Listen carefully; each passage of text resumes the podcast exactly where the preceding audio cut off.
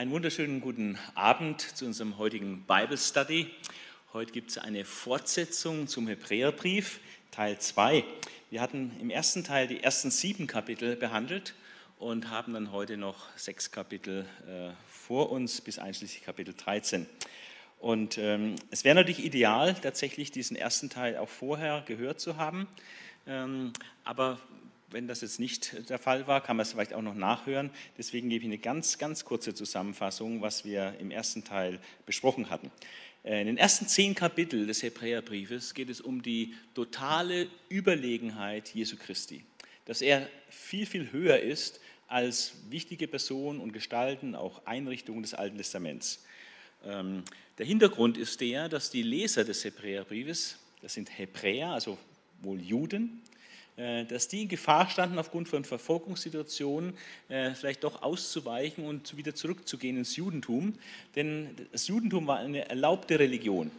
Und da mussten sie nicht mit Schikanen des Staates oder mit Verfolgung rechnen. Das war anerkannt, man durfte sein Judentum leben. Aber äh, die Christen fielen da nicht unbedingt drunter.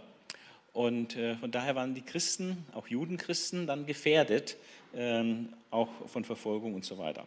Und der Hebräerbrief will die Hebräer, also die Juden, ermutigen, unbedingt bei Jesus zu bleiben und nicht einen Rückfall ins Judentum äh, vorzunehmen.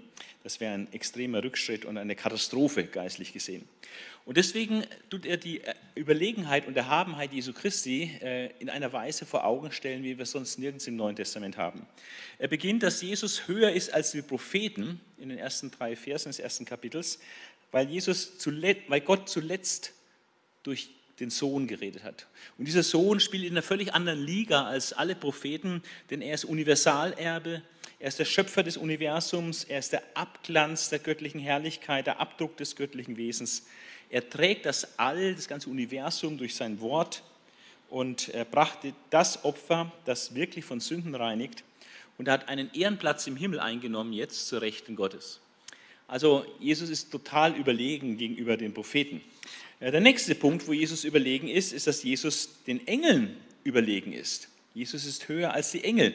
Und das wird dann in sechsfacher Hinsicht ausgeführt und ganz stark mit alttestamentlichen Zitaten unterfüttert. Ja, diese sechs Punkte, wo Jesus höher ist als die Engel, ist, dass sein Sohnesname jeden Engelnamen übertrifft. Und alle Engel werden ihn mal anbeten. Drittens sind die Engel nur Diener, aber Jesus ist Gott. Das wird dann mit Psalmtexten begründet, und er herrscht in Ewigkeit. Dann der Sohn verlangt eine viel höhere Loyalität und Verbindlichkeit im Gehorsam, als es die Engel äh, taten, als sie das Gesetz überliefert hatten, äh, weil er eben höher steht und deswegen ist die Verbindlichkeit gegenüber dem Sohn noch wichtiger als gegenüber den Engeln. Und auch nicht Engel, sondern dem Sohn hatte die zukünftige, herrlich, zukünftige Welt unterstellt. Und der sechste und letzte Grund, weshalb Jesus auch den Engeln überlegen ist, ist, dass er sich ja gar nicht der Engel annimmt, sondern den Menschen annimmt.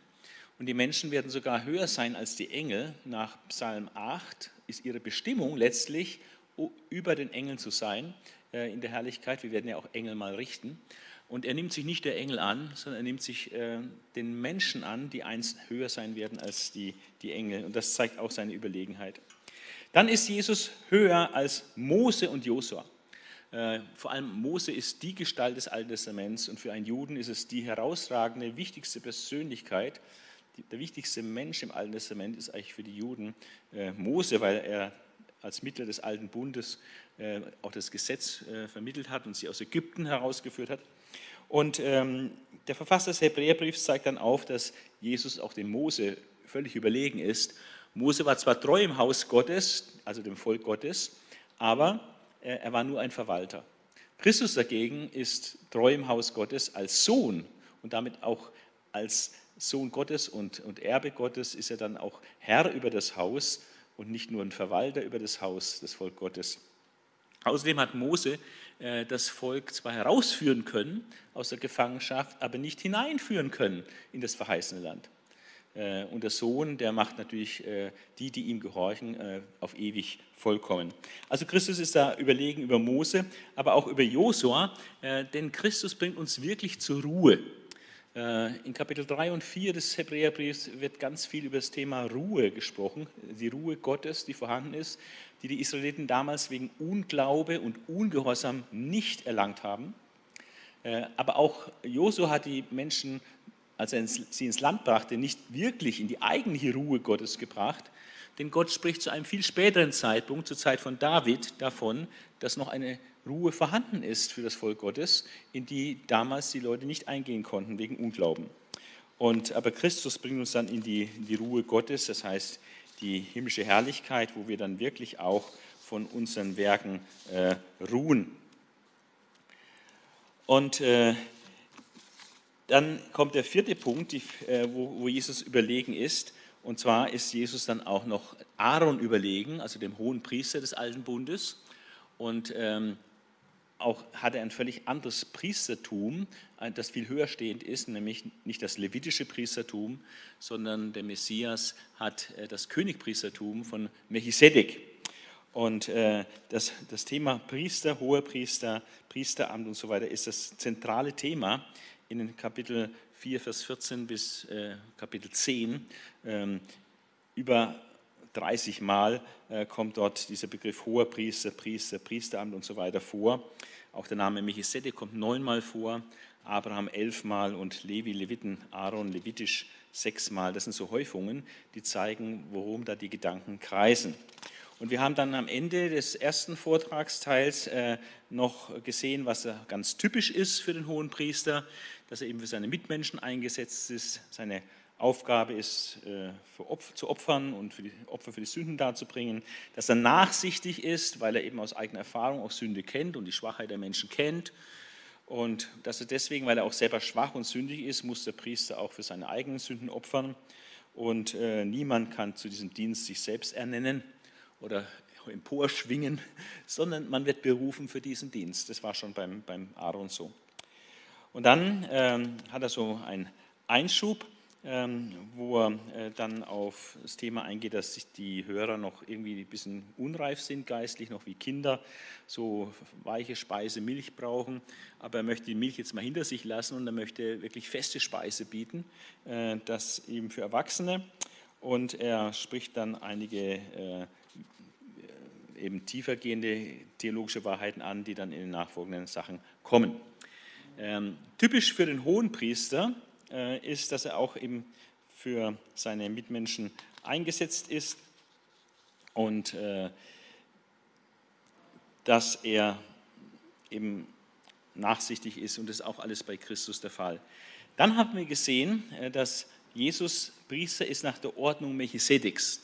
Und das ist ganz wichtig, dass man versteht, was da der Unterschied ist zwischen einem Priestertum nach der Ordnung Levis und einem Priestertum nach der Ordnung Melchisedeks. Melchisedek heißt er König der Gerechtigkeit, er ist auch König von Schalem, das heißt König des Friedens. Und das gilt natürlich für Christus, er ist König der Gerechtigkeit, er ist König des Friedens. Er ist Priester Gottes des Höchsten, der dabei Abraham aus dem Nichts auftaucht. Und er brachte Brot und Wein mit, wie auch Christus letztlich Brot und Wein mitbringt im Abendmahl. Brot als Symbol seines Leibes, den er hingibt, äh, Wein als Symbol seines Blutes, was er opfert. Und der Melchisedek segnete den Abraham, der siegreich von der Schlacht mit den vier Königen kam. Und dadurch wird deutlich, dass der Melchisedek über dem Abraham steht. Und das ist eigentlich der Hammer. Denn der Melchisedek war kein Jude, der war kein Angehöriges Volkes Gottes, sondern der war von außerhalb. Weil das Volk Gottes ist ja erst durch Abraham, Isaac, Jakob gegründet worden. Und der Melchisedek war schon da, als Abraham dann äh, zurückkam von dieser Schlacht. Und der Melchisedek segnete Abraham. Und es wird ganz klar gemacht, es ist völlig eindeutig, dass der Höhere immer den Niederen segnet. Das heißt, äh, Melchisedek ist höher als Abraham, denn der Melchisedek segnet den Abraham. Und der Melchisedek ist auch deswegen höher als Abraham, weil er den Zehnten erhält von Abraham und sich Abraham praktisch sozusagen dem Melchisedek unterwirft und ihm diese Gabe gibt. Wir haben auch keinen Hinweis auf Vater und Mutter oder irgendwelche Vorfahren bei Melchisedek, was eben zeigt, äh, macht ihn vergleichbar mit dem Sohn ähm, Gottes. Eben weder Anfang noch Ende seines Lebens wird mitgeteilt. Und darin ist er praktisch ganz ähnlich dem Sohn Gottes, der auch kein Anfang und kein Ende hat, weil er ewig ist. Melchisedek ist auch höher als Levi. Äh, aus dem dann das Priesteramt hervorging und der Aaron hervorging, äh, der ja der hohe Priester war. Äh, warum ist Melchisedek höher als Levi? Er erhielt den Zehnten Kraft seines Lebens. Äh, also Melchisedek, der hat deswegen den Zehnten bekommen, weil er einfach lebt und da war. Und der Levi bekommt den Zehnten, ähm, weil es vom Gesetz her bestimmt ist, dass den Leviten der Zehnte gegeben werden muss. Aber der Melchisedek bekommt den einfach, weil er existiert. Und der Levi, so wird argumentiert, hat eigentlich indirekt auch dem Melchisedek den Zehnten gegeben. Äh, denn er war noch in den Lenden Abrahams, heißt es, also bevor Levi geboren wurde, war er aber praktisch potenziell schon im, im Samen, im Körper Abrahams vorhanden.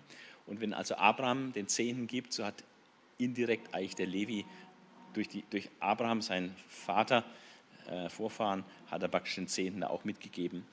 Also wir sehen die totale Überlegenheit äh, des Priestertums von Melchisedek gegenüber den, dem Priestertum Aarons und ähm, die Höherwertigkeit und vor allem eben die Parallele, äh, was es heißt, dass dieser Melchisedek und Christus, dass da ganz viele Übereinstimmungen und Ähnlichkeiten sind. So, jetzt sind wir an dem Punkt, was in Teil 1 nicht vorkam. Äh, wir müssen immer noch etwas dieses Thema bearbeiten, äh, die Überlegenheit Christi gegenüber Aaron äh, und diese Überlegenheit, diese Höhersein von Christus gegenüber dem Priestertum Aarons. Und dann kommt ab Kapitel, hintere Teil von Kapitel 10 äh, und Kapitel 11, 12, 13 dann das Thema Glauben und das Leben im Glauben, wie das ausschaut, dieser ganz praktische Teil. Ja. Deswegen würde ich diesen zweiten Teil überschreiben, eigentlich insgesamt mit äh, Vertrauen und Gehorchen weil das gehört ganz eng zusammen. Und ähm, aus der Überlegenheit Christi über die Propheten, über Mose, über Aaron, über die Engel und über Aaron, den hohen Priester, aus dieser totalen Überlegenheit äh, fließt dann das unbedingte Vertrauen in Christus und der Gehorsam äh, gegenüber Christus. Aber jetzt der Punkt, die Überlegenheit Christi gegenüber Aaron, die zeigt sich nämlich in folgenden Punkten. Und ich habe ähm, das, was zu Christus gehört, äh, hier grün markiert und das, was zu Aaron gehört, also der, der, äh, das Priestertum von Aaron, das levitische Priestertum, gelb, sodass man sieht, also gelb gehört zusammen, grün gehört zusammen. Und dann gibt es mal so, so ganz äh, entscheidende Aussagen, die habe ich dann auch noch mit anderen Farbe kenntlich gemacht. Also, und das, was jetzt in, äh, in Kapitel 7 äh, hier steht und auch dann äh, weiter in Kapitel 8, ähm, das zeigt jetzt diese Überlegenheit Christi. Und ich habe dann immer den entsprechenden Bibelvers äh, dahinter geschrieben. Und man kann jetzt hier eigentlich 13 Punkte äh, zusammenfassen, ähm, worin die Überlegenheit Christi gegenüber Aaron besteht. Das levitische Priestertum konnte nicht, nicht zur Vollkommenheit führen äh, sonst wäre kein neues Priestertum angekündigt worden. Hätten wir nichts anderes gebraucht. Ja? Einfach ganz einfach. Äh, es hat nur was anderes gebraucht, weil das erste eben nicht zur Vollkommenheit geführt hat. Dann die Einsetzung des Priestertums nach der Art Melchisedeks führt notwendig zu einer Änderung des Gesetzes.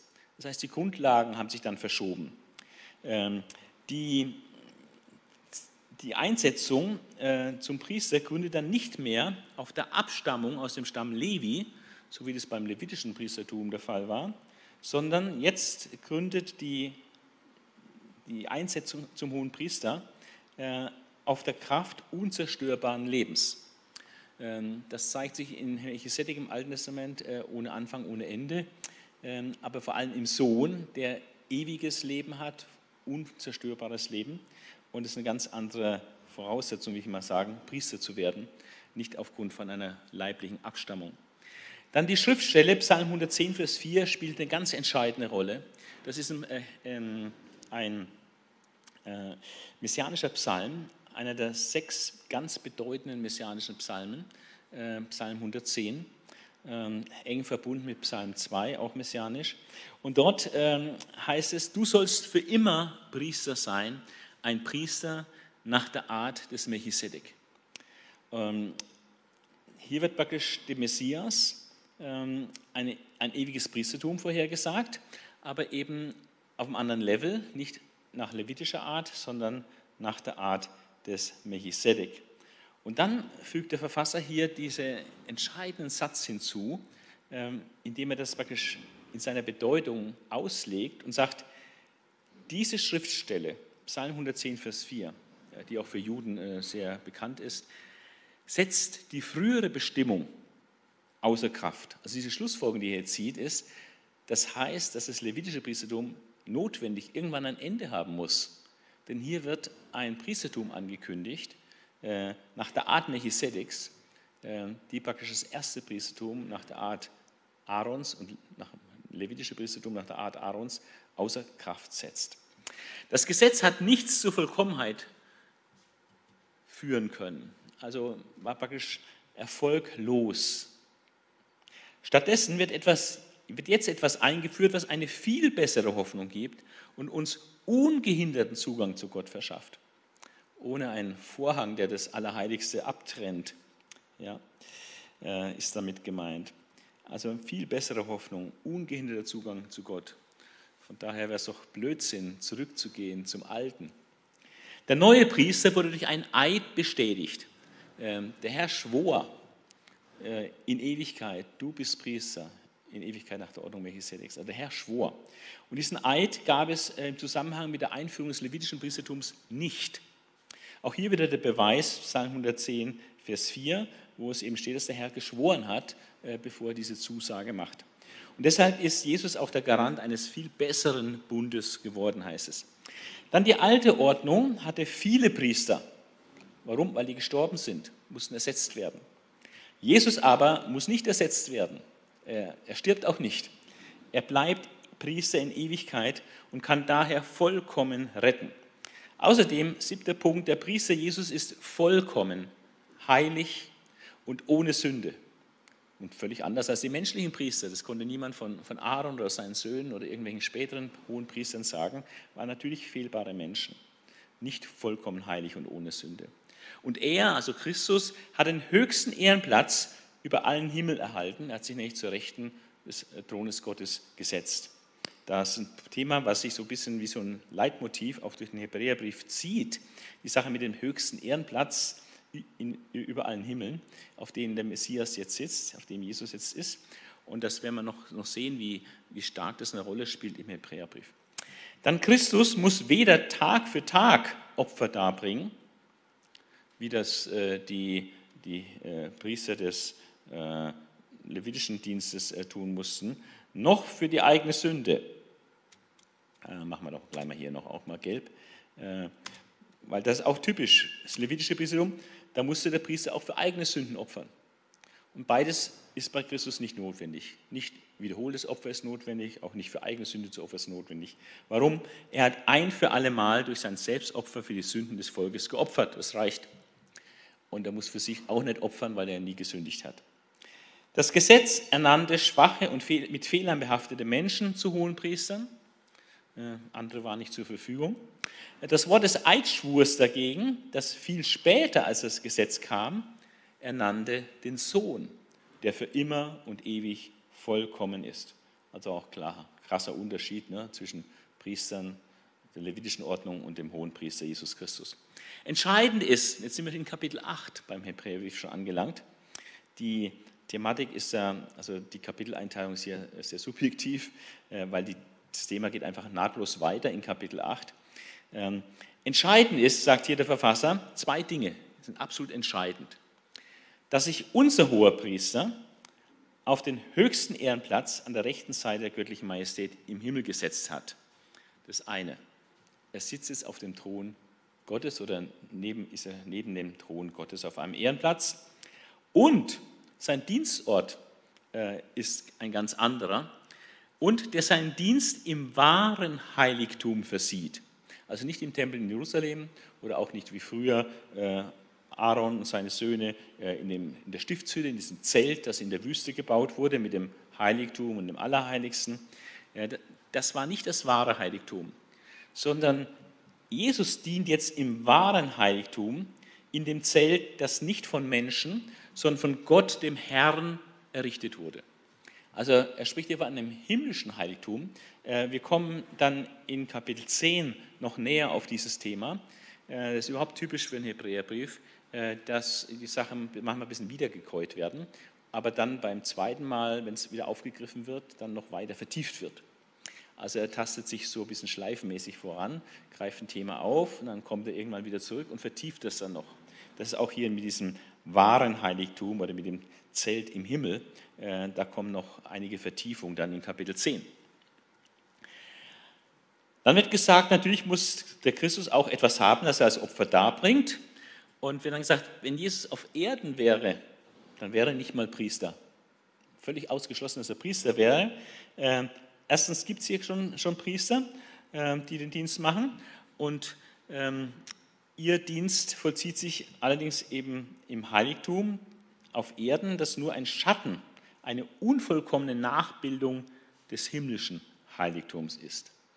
Also das ist äh, sehr wichtig und das haben wir auch so in keiner Stelle im Neuen Testament geschrieben, nur hier im Hebräerbrief, wo das so gezeigt wird, äh, dass das Heiligtum auf Erden eigentlich gar nicht das eigentliche Heiligtum ist.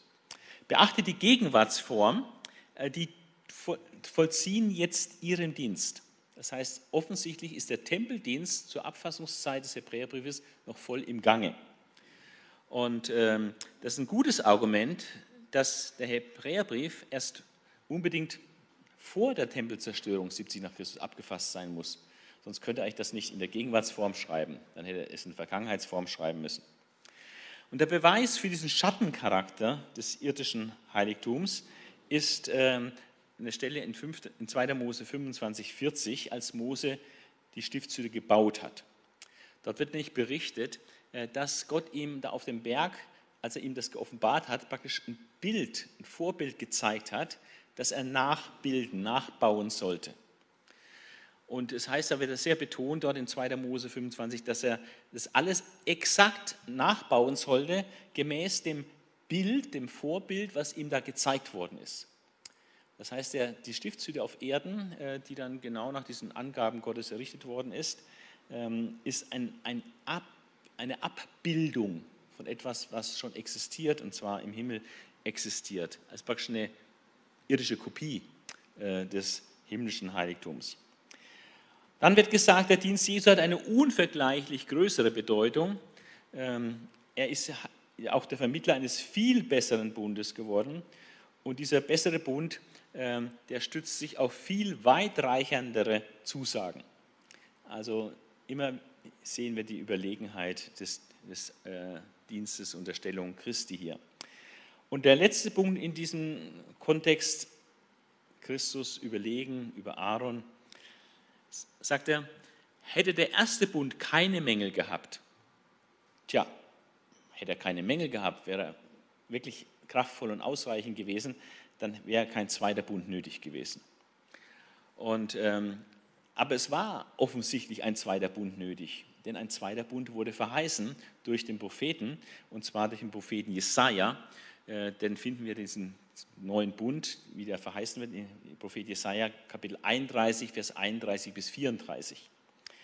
Und das ist ähm, auch ein ganz gewichtiges Zitat, was im Hebräerbrief sogar noch ein zweites Mal äh, wiederholt wird weil es so wichtig ist, wie auch der Psalm 110 mehrfach zitiert wird im Hebräerbrief. Ganz entscheidend wichtig, Psalm 110, aber auch Jeremia 31, die Verheißung des neuen Bundes. Und dieser neue Bund wird da ausführlich zitiert und ich lese den mal. Ähm, und da sehen wir die Pointe äh, des neuen Bundes. Und das ist in Kapitel 8 des Hebräerbriefes, Vers 7 bis 13. Hätte der erste Bund keine Mängel gehabt, so wäre kein zweiter nötig gewesen. Denn Gott tadelte sein Volk, als er sagte, und jetzt wird Jeremia zitiert, das ist so kurz vor äh, dem babylonischen Exil. Es wird ein Tag kommen, sagt der Herr, an dem ich mit dem Volk von Israel und dem Volk von Juda einen neuen Bund schließen werde. Da muss man jetzt wirklich hellhörig werden. Einen neuen Bund. Jetzt wird es spannend. Er wird anders sein als der, den ich damals mit ihren Vätern schloss. Gemeint ist mit Mose da in der Wüste am Sinai. Er wird anders sein als der, den ich damals mit ihren Vätern schloss, als ich sie bei der Hand nahm und aus Ägypten herausführte. Denn diesem Bund sind sie nicht treu geblieben. Der hat, hat versagt, weil er war zwei, äh, zweiseitig. Gott ging Verpflichtungen ein, aber Israel ging auch Verpflichtungen ein und Israel hat seine Verpflichtung nicht eingehalten. Also ist der Bund praktisch dadurch äh, gescheitert.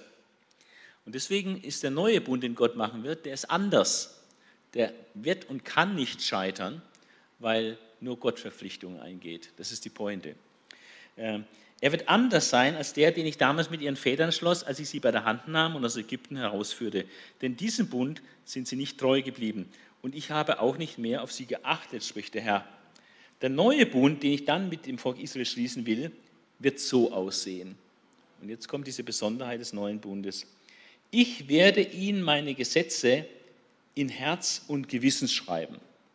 Also Gott selbst wird hier aktiv und schreibt sein Gesetz in unser Herz und in unser Gewissen. Ich werde ihr Gott und sie werden mein Volk sein. Keiner muss dann noch seinen Mitbürger belehren und niemand zu seinem Bruder sagen, komm und lerne den Herrn kennen. Denn alle, vom kleinsten bis zum größten, werden mich bereits kennen, also eine persönliche Beziehung haben zum Herrn, ihn kennen. Und ähm, weil ich ihnen ihr Unrecht vergebe und nie mehr an ihre Sünden denke. Also einfach die einseitige Zusage der totalen Vergebung. Das ist der Wesenskern des neuen Bundes, dass Gott die Vergebung zusagt, dass der Mensch eigentlich gar nichts machen muss, er muss es nur annehmen und dass Gott dafür sorgt, weil er sein Gesetz in unser Herz und Gewissen schreibt, äh, dass wir dann das äh, so auch leben. In Ezekiel gibt es ja noch eine Ergänzung auch zum neuen Bund, wo dann andere Aspekte äh, des neuen Bundes beleuchtet werden. Da steht unter anderem der erstaunliche Satz, dass Gott machen wird, dass er machen wird und dafür sorgen wird, dass wir in seinen Gesetzen wandeln. Also nicht mehr tue das und wirst leben, sondern Gott wird es tun, dass wir darin äh, leben.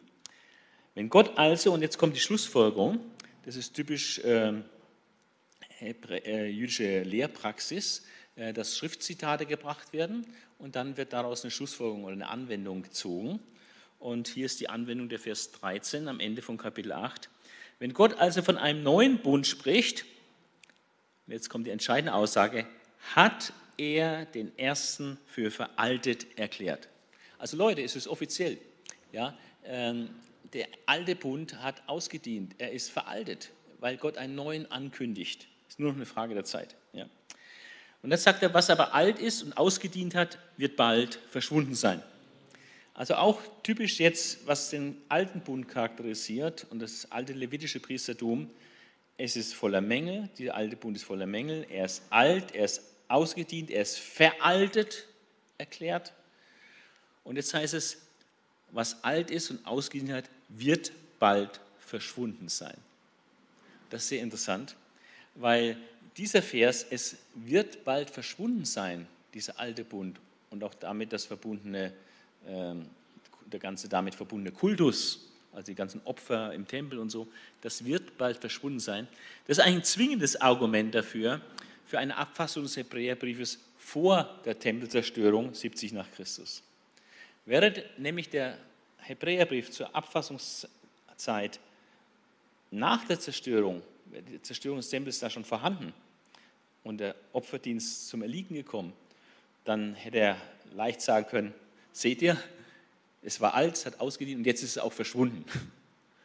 Aber es ist noch nicht verschwunden. Es wird noch geopfert in Jerusalem. Deswegen sagt er, was alt ist und ausgedient hat, wird bald verschwunden sein.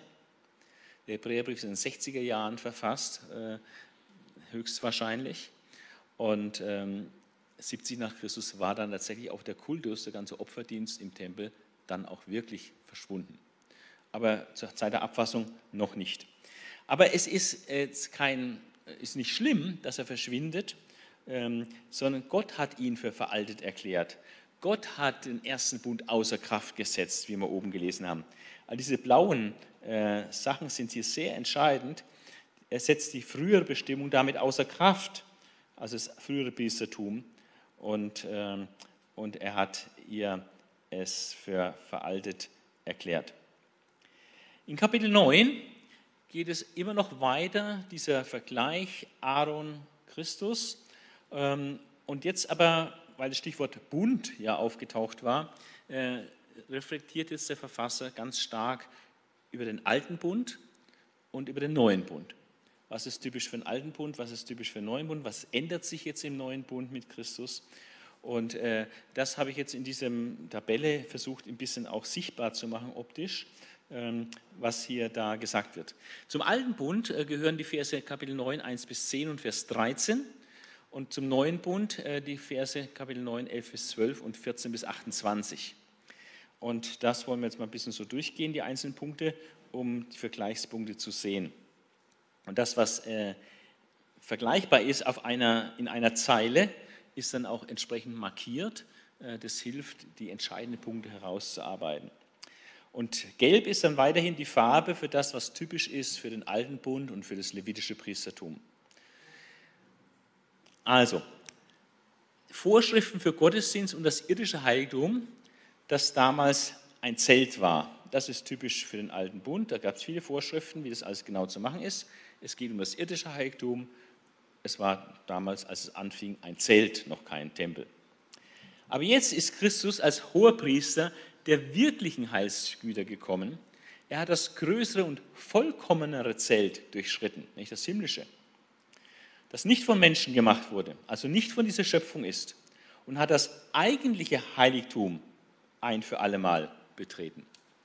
Also das ist jetzt eine Vertiefung des Gedankens, was wir vorher auch schon hatten mit diesem himmlischen Heiligtum. Christus dient im himmlischen Heiligtum, das ist das größere und vollkommenere Zelt, ja, Vergleich zur Stiftshütte, und es ist das eigentliche Heiligtum im Himmel. Das hat er betreten. Und dann wird reflektiert, wie das denn mit dem irdischen Heiligtum war. Und da wird es äh, einfach nochmal ein bisschen in Erinnerung gerufen. Das hat einen vorderen Teil gehabt, das war das sogenannte Heiligtum. Da standen der Leuchter und der Tisch mit den geweihten Broten.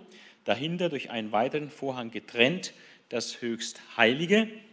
Und jetzt heißt es hier, dort stand der goldene Räucheraltar, was ein bisschen schwierig ist, weil wenn man das in Mose nachliest, hat man den Eindruck, dass der goldene Räucheraltar eigentlich im vorderen Teil stand. Ähm, ich habe das jetzt noch nicht recherchiert, ähm, was da die Erklärungssachen sind. Aber hier in Kapitel 9 heißt es auf jeden Fall in den hinteren Teil zum Höchstheiligen erzählt der goldene Räucheraltar und die Bundeslade. Und die Bundeslade war ja nicht leer, sondern waren einige wichtige Dinge drin, nämlich äh, der Krug mit Manna als Erinnerung, dass Gott das Wunder in der Wüste gemacht hat mit dem Manna, das das Volk, Millionenvolk ernährt hat über Jahrzehnte hinweg durch dieses übernatürliche Himmelsbrot. Das ist übrigens dann auch ein Hinweis nach dem Neuen Testament auf, auf Christus, sagt er, ich bin das wahre Himmelsbrot. Ja. Nicht das Manna, das euch damals in der Wüste ernährt hat, aber ihr seid trotzdem gestorben. Aber ich, mein Leib, ist das, das wahre Himmelsbrot, das wahre Manna. Ähm, deswegen wurde das, dieser Krug mit Manna auch zur Erinnerung in die Bundeslade äh, eingelassen. Dann war der Stab Aarons, der damals gegrünt hat, im Gegensatz zu den äh, Stäben der, der anderen Ältesten oder ähm, Sippenleiter, äh, der Stammesfürsten. Äh, da war die Frage, wer ist von Gott autorisiert für das Priesteramt? Da war eine Revolte gegen Mose und Aaron in der Wüste.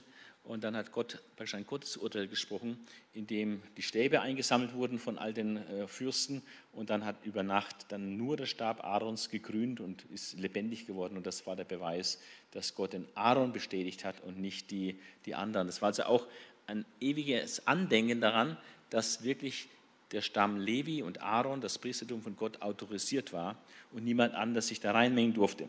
Dann waren die zwei Gesetzestafeln drin in der äh, Bundeslade. Das war praktisch das Dokument vom Bundesschluss. Denn da waren ja die Gebote, die zehn Gebote drauf, ein Grundlagendokument äh, für den Bund mit, zwischen Gott und Israel. Und dann war auf der Bundeslade die Cherubim äh, angebracht, obendrauf, und ihre Flügel haben sich dann da oben getroffen. Also rechts und links waren Cherubim angebracht und äh, haben sich die Flügel oben vereinigt. Und ihre Flügel waren über der Deckplatte der Lade. Und auf dieser Deckplatte der Bundeslade, da wurde das Blut gespritzt einmal im Jahr. Und das war der Ort der Versöhnung. Und äh, da, wo die äh, Flügel der, der Cherubim zusammengekommen waren, das war der Ort der Begegnung, wo Gott zu Mose gesprochen hat. Also das ist so der Aufbau des irdischen Heiligtums. Aber das Ganze ist nur ein Schatten, äh, ein Abbild des eigentlichen himmlischen Heiligtums. Im vorderen Teil dienten die Priester, und zwar täglich, wurden täglich Opfer gebracht, Morgenopfer, Abendopfer. Im hinteren Teil, das war so heilig, so abgesondert und besonders, äh, dass der Hohepriester, nur der Hohepriester da rein durfte, äh, niemand anderes. Einmal im Jahr äh, durfte er auch nur rein und natürlich nicht ohne Blut. Die Juden waren immer sehr praktisch veranlagt. Die haben dann auch so Eventualitäten bedacht. Zum Beispiel, was passiert, wenn der hohe Priester plötzlich einen Herzinfarkt bekommt im Allerheiligsten, wenn er einen Dienst macht oder stirbt oder dass Gott ihn, ihn erschlägt, weil er irgendwas falsch gemacht hat. Was passiert? Niemand darf da eintreten bei Todesstrafe. Also hat man ihnen einen Strick am Fuß angebunden. Das heißt, wenn er tot umgefallen wäre in der Begegnung mit Gott, hätten sie ihn dann rausziehen können. Sehr praktisch, die Juden. Ja. Das steht jetzt nicht im Hebräerbrief, aber das haben die Juden einfach so gemacht, äh, gehandhabt. Äh, einfach um, das zeigt die Heiligkeit des hinteren Teils, des Allerheiligsten, dass wirklich nur der hohe Priester da rein durfte. Für alle anderen war das ein absoluter Tabu. Da konnte man nicht rein. Also nur der Hohepriester durfte einmal im Jahr in den hinteren Teil und das nicht ohne Blut. Außerdem musste er für sich selbst opfern, weil er sündiger Mensch war. Und erst dann konnte er auch das Opfer fürs Volk bringen. Und äh, der Verfasser sagt jetzt, damit zeigt der Heilige Geist, einfach mit dieser Einrichtung, dass es so gehandelt wurde. Damit zeigt der Heilige Geist, dass der Weg ins Hochheilige, da wo eigentlich die Anwesenheit Gottes ist, symbolisiert durch die Cherubim auf der Bundeslade, dass dieser Weg ins Hochheilige damals unter den Bedingungen des Alten Bundes nicht offen war. Eben solange die Bestimmungen des vorderen Teils gelten, war der Weg versperrt und das war der Vorhang und nur der Hohepriester durfte einmal im Jahr in das Allerheiligste. Und äh, die Priester kamen mit Blut da rein, der Hohepriester, äh, Blut natürlich von Schafen oder Schafböcken, Kälbern. Ähm, und es heißt dann von Christus auf der rechten Seite, er kam auch. Aber als Christus kam in das himmlische Heiligtum, kam er nicht mit Blut von Böcken oder Kälbern, also mit Tierblut, sondern mit seinem eigenen Blut. Also völlig andere Qualität. Dann äh, heißt es hier, dass das Ganze ein Bild ist äh, für die heutige Zeit. Die Opfergaben des Gesetzes befreien das Gewissen der Opfernden nicht wirklich. Äh, Im Gegensatz dazu hat Christus uns eine Erlösung gebracht, die für immer gilt. Wirkliche Befreiung, äh, wirkliche Freiheit und äh, durch das Opfer die Erlösung, die Christus gebracht hat. Die Vorschriften beziehen sich auf, die äußere, auf äußere Bestimmungen. Also die ganzen Vorschriften im Zusammenhang mit dem Kultus, es sind Äußerlichkeiten, es geht um Essen und Trinken, es geht um rituelle Waschungen.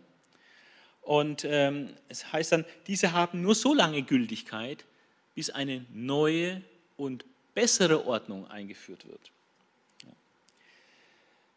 wir sind dann rechts in, äh, im Zusammenhang von Kapitel 9, äh, in den Vers 14 dann. Es wird manchmal so wie Ping-Pong hin und her gespielt in Kapitel 9.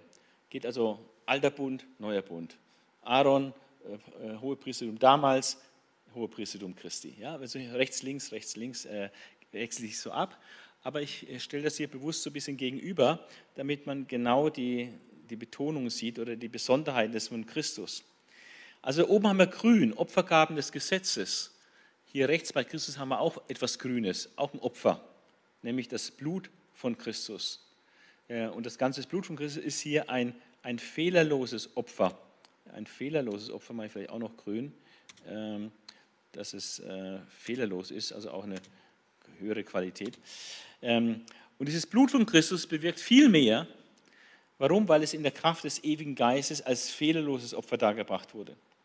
Und was eben das, die Opfergaben unter dem Gesetz nicht konnten, nicht das Gewissen der Opfer wirklich befreien. Hier ist es vom Opfer Christi eindeutig gesagt, er hat, hat vollbracht die Reinigung des Gewissens von all den toten Werken, damit wir dem lebendigen Gott dienen. Also ist es eine wirkliche Befreiung des Gewissens da, was dort im alten Bund nicht erzielt werden konnte. Dann wieder zurück ins, ins Feld des alten Bundes äußerliche Reinigung von ritueller Unreinheit, wodurch wurde das praktiziert durch Blut von Böcken und Stieren einerseits, also durch Tierblut wurde äußere Reinigung erzielt und durch das Asche, die Asche einer jungen Kuh. Also man hat eine junge Kuh verbrannt und das, diese Asche von dieser Kuh dann mit Wasser vermengt und das war dann so Reinigungswasser, was man besprengt hat. Damit wurde äußerliche Reinigung, rituelle Reinigung erzielt unter den Bedingungen des alten Bundes. Aber Christus ist also der Vermittler des neuen Bundes. Denn Christus ist in den Tod gegangen, um so für die Übertretung zu bezahlen. Jetzt kommt das Stichwort Tod äh, gehäuft vor. Wir sehen das an der Grauhinterlegung. Ähm, und wir sehen, dass ähm, Tod äh, im alten Bund eine Rolle spielt und Tod spielt im neuen Bund eine Rolle. Aber trotzdem ist es nicht das Gleiche. Aus demselben Grund konnte schon der erste Bund nicht ohne Blut als Beweis für den Tod in Kraft treten. Der erste Bund wurde bei seiner Einweihung wurde Blut eingesetzt, wurde mit Blut besprengt, alles. Das ganze Zelt, die Priester wurden besprengt und die Bundeslade, die ganzen Gerätschaften. Also überall wurde Blut hingesprengt, um sagen, es muss jemand sterben, damit es überhaupt heilig und rein genug ist. Rituelle Reinigung durch Tierblut. Ähm, und wird verwiesen auf Mose bei der Bundesschließung und der Einweihung des Zeltes äh, in Kapitel 9, 19 bis 22 lesen wir das, wo eben damals die ganzen Sachen besprengt wurden mit Tierblut. Beim neuen Bund ist es wie mit einem Testament. Die Vollstreckung des Testaments ist erst nach dem Tod dessen möglich, der es aufgesetzt hat. Logisch, solange liegt das Testament in der Schublade und wird nicht umgesetzt. Erst wenn der Tod des Testamentgebers eintritt, wird das, was da bestimmt wird im Testament, umgesetzt. Und so ist es erst durch seinen Tod tritt es in Kraft. Solange er lebt, hat es keine Bedeutung. Also als Christus auf Erden gelebt hat, war der Bund noch nicht in Kraft, weil erst muss der Tod eintreten, erst muss das Opfer gebracht werden und dadurch durch den Tod Christi ist dann dieser neue Bund in Kraft getreten. Ja? Also von daher streng genommen, der neue Bund beginnt äh, nicht mit dem irdischen Leben Jesu, mit seinen Zeichen und Wundern und seiner Predigt. Das ist noch nicht neuer Bund. Das ist alles noch unter Bedingungen des alten Bundes. Der neue Bund tritt erst in Erscheinung und in Kraft, nachdem Christus gestorben und auferstanden ist und mit der Sendung des Heiligen Geistes zu Pfingsten. Äh, dort beginnt eigentlich die Gemeinde und dann beginnt der neue Bund an dieser Stelle, in dem der Geist auch ausgegossen wird. Das ist ein Kriterium des neuen Bundes, äh, dass jeder einzelne Gläubige den Heiligen Geist bekommt. Reinigungsmittel der Einrichtung des alten Bundes ähm, und waren das eben, haben wir gesehen, Tierblut und äh, das Asche der roten Kuh. Ähm, die himmlischen Dinge brauchen auf jeden Fall bessere Reinigungsopfer. Ja, da ist es nicht mit Tierblut getan oder mit der Asche der, der, der roten Kuh. Christus ging in den Himmel selbst durch sein einmaliges Opfer zur Beseitigung der Sünde. Jeder Mensch muss irgendwann mal sterben und danach das Gericht, heißt es. Christi ist erschienen, aber er war sündlos. Er ist als Sündloser gestorben, gegen den Tod. Und das hat uns die Sündenbefreiung gebracht. Also Christi erstes Erscheinen kam er wegen der Sünde. Ist in den Tod gegangen, führte zur Sündenbefreiung. Aber Christus kommt wieder. Er wird wiederkommen. Definitiv. Und das erneute Erscheinen Christi hat dann nichts mit Sünde zu tun, sondern da geht es um die endgültige Rettung der Glaubenden aus dem Chaos äh, dieser Welt und auch von diesem Leib der Sünde und des Todes werden wir befreit und bekommen den neuen Leib und die Toten in Christus werden alle auferstehen. In Kapitel 10 äh, finden wir dann, geht immer, ist der Gedankengang zunächst noch weiter, noch weite Teile bis Kapitel 10, äh, etwas mehr als die Hälfte, äh, wird immer noch ein Vergleich gemacht zwischen dem Gesetz sprich dem alten Bund und dem neuen Bund. Und links ist wieder Gesetz oder Aaron als der hohe Priester des levitischen Priestertums und rechts der neue Bund und Christus als der hohe Priester nach der Art Melchisedeks. Und da werden jetzt weitere theologische Gedankengänge von großer Wichtigkeit äh, dargelegt. Es war für mich selber auch hilfreich jetzt, das mal so überhaupt so darzustellen. Ich habe selber einiges ein bisschen besser begriffen, als wenn man das nur so im Fließtext liest. Ja? Und das ist manchmal echt ein bisschen verwirrend, weil er sich immer wieder wiederholt und ein bisschen vertieft und dann kommt er wieder darauf zurück. Und es sind so viele Gedankengänge. Ich finde es persönlich hilfreich. Äh, tatsächlich habe ich jetzt auch Neues, neue Aspekte gelernt. Manches ist mir klarer geworden durch das Aufdröseln, äh, wie er diese Gedankengänge so entfaltet, so mit dem Bing-Bong, rechts, links, rechts, links, vom alten zum neuen Bund immer rüber switchen. Es beginnt in Kapitel 10, Vers 1. Das Gesetz lässt also nur ein Schattenbild der künftigen Güter erkennen, nicht die Gestalt der Dinge selbst. Also nur ein Schattenbild. Das hat er auch in Kapitel 8, 5 schon gesagt. Ähm, und das führte dann zu keiner echten Schuldbefreiung. Deshalb kann es die Menschen, die Jahr für Jahr mit denselben Opfern vor Gott hintreten, niemals völlig von ihrer Schuld befreien. Also weil es nur ein Schattenbild ist, kommt dadurch keine echte Schuldbefreiung zustande durch diese jährlich immer gleichen Opfer. Denn wenn wirklich echte Schuldbefreiung stattgefunden hätte, dann hätte man damit ja schließlich mal aufhören können. Dann wäre es ja mal genug gewesen.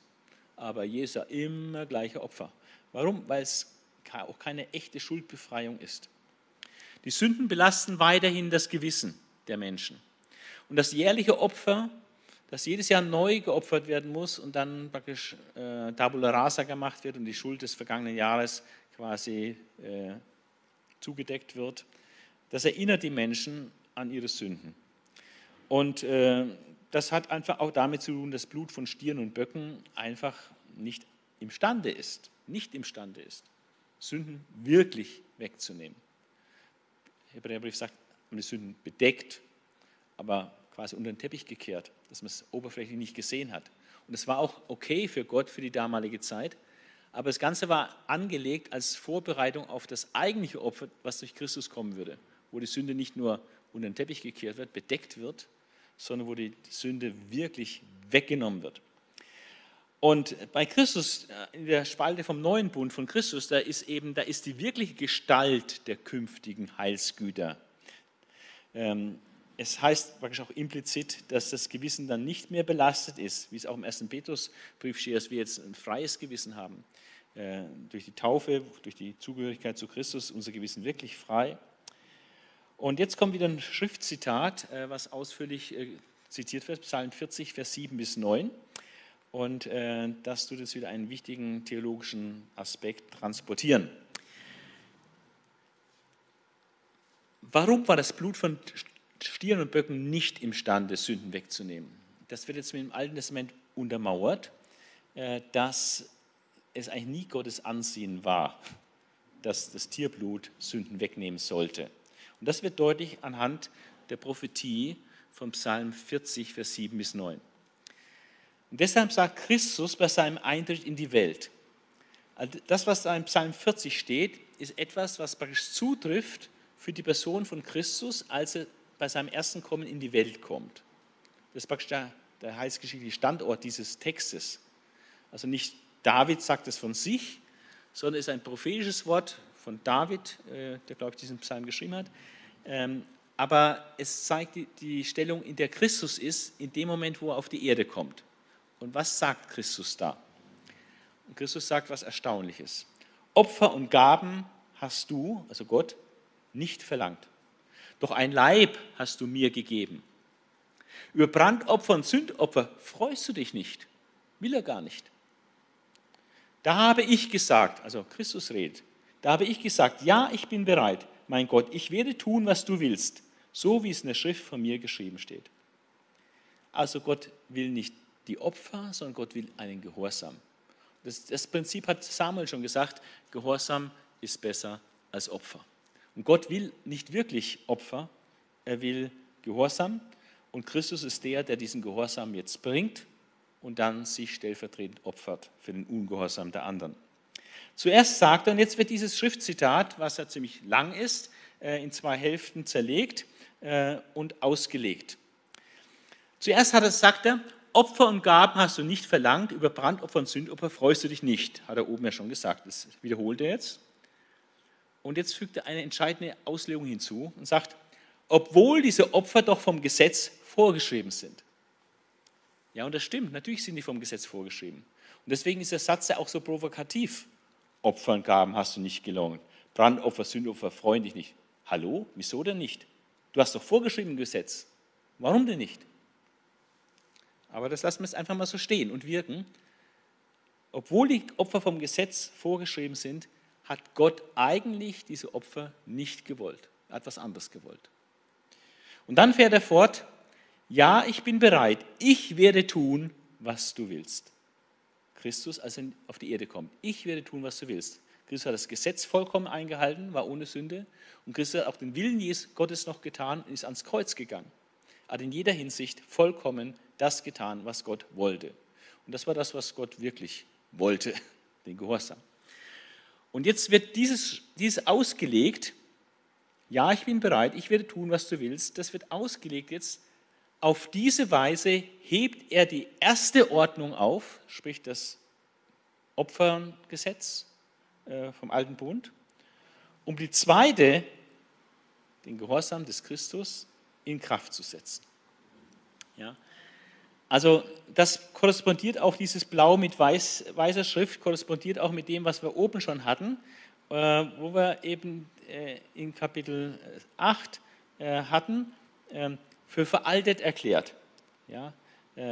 Und nochmal der, der, der, der Teil da hier, setzt die frühere Bestimmung außer Kraft. Ja?